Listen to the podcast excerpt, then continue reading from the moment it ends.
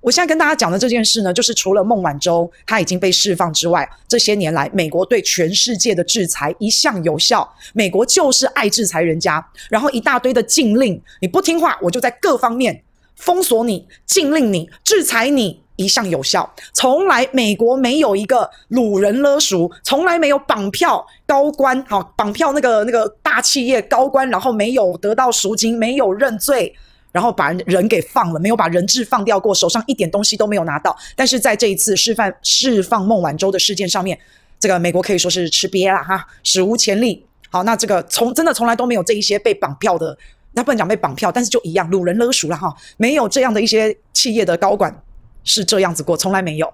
以前从日本、台湾的友达，然后包括法国的，好，大家都是乖乖的去坐牢，交大笔的赎金。罚金都是这样，美国说你有罪你就有罪，可是怎么会孟晚舟这个事情怎么会翻船了呢？怎么会阴沟里面翻船了呢？这个是史无前例，所以你不要说别的，日本、法国这些都逃不过。诶，那为什么中国这一次能够孟晚舟平安释放回大陆？虽然也是过了一千多个日子啊，所以你可以感觉得到，以这一件事情来说，有没有觉得好像中国不太听话诶？他好像没有什么在甩美国诶？为什么美国这一次没有得逞？难道是中国国力比较强了吗？其实老实讲了哈，你说综合国力。中国要比美国强，其实也没有。但是你现在很明显的看到有一个转捩点，已经这两个国家的综合国力已经在接近当中了。甚至中国大陆是可以完全不甩你美国的，他就是不理你，他也不跟你谈，就是这样。那美国就生气嘛？诶，我要跟你谈呢，你还不跟我谈哦？我要跟你谈，可是我也要摆高姿态。美国还要说我要从实力的地位，我要出发跟你谈。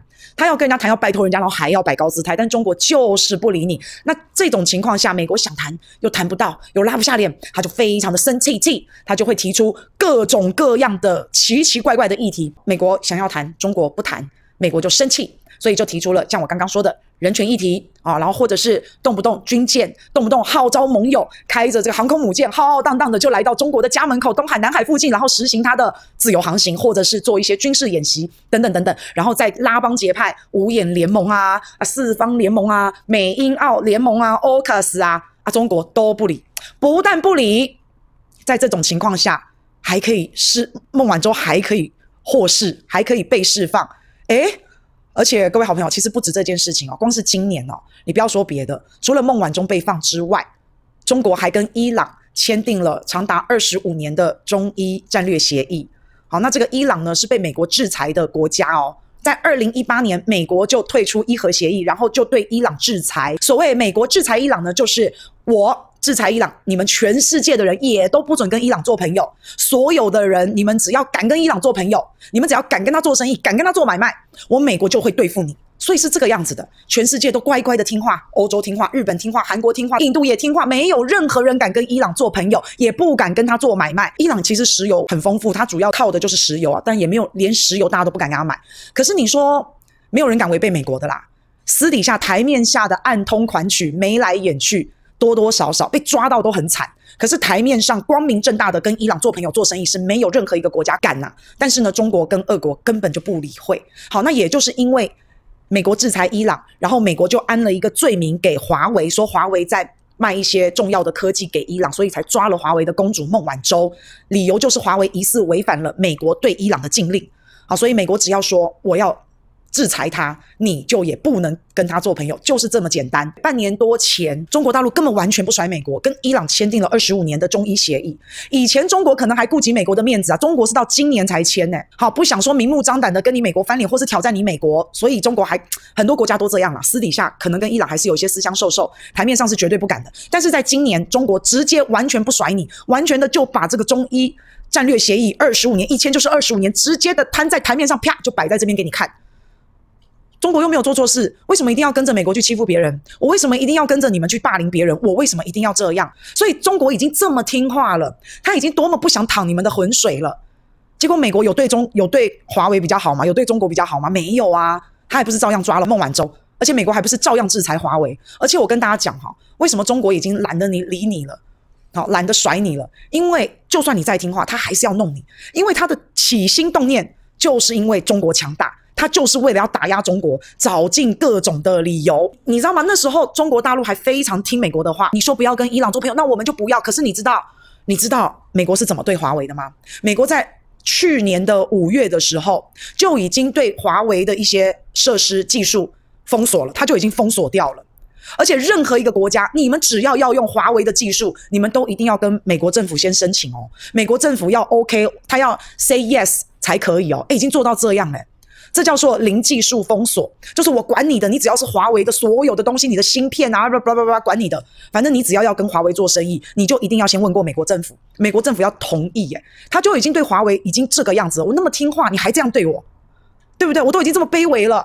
好吧，那既然这样子，我听话也是一刀，我伸头一刀，缩头也一刀，我听不听话都是这个结局，那怎么办？那算啦，我干脆走我自己的路啊！我干嘛管你们？我又没做错事，我为什么要这样子被你们这样钳制着？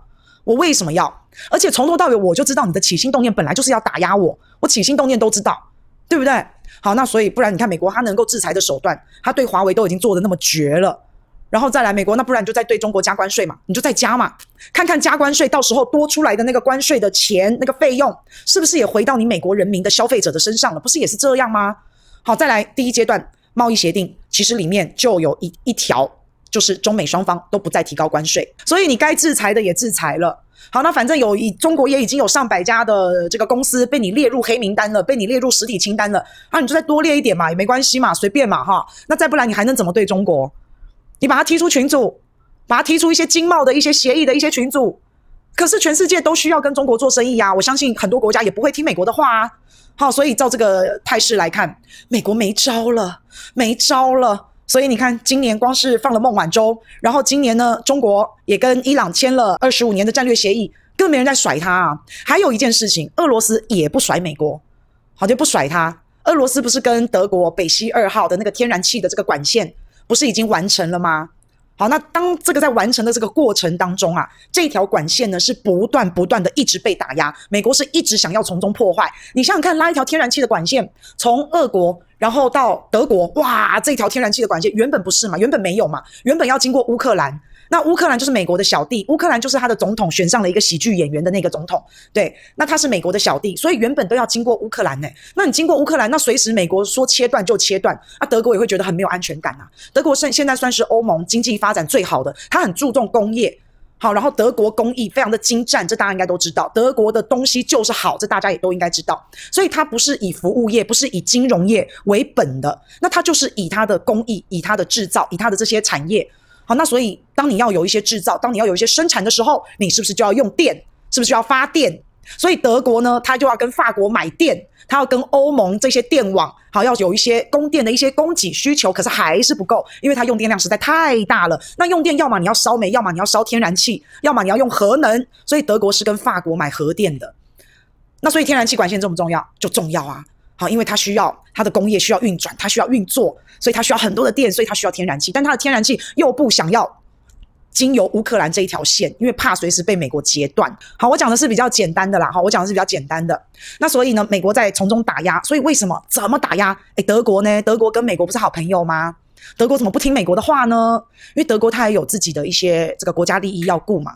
啊，德国本身它并不是那么的意识形态，它的一个建国的基础，一个发展的基础，不是在意识形态那种撕裂、分裂情绪在操弄，然后在操弄人民，它不是这样子，它是一步一脚印，非常的务实，非常的踏实。德国人就是这样。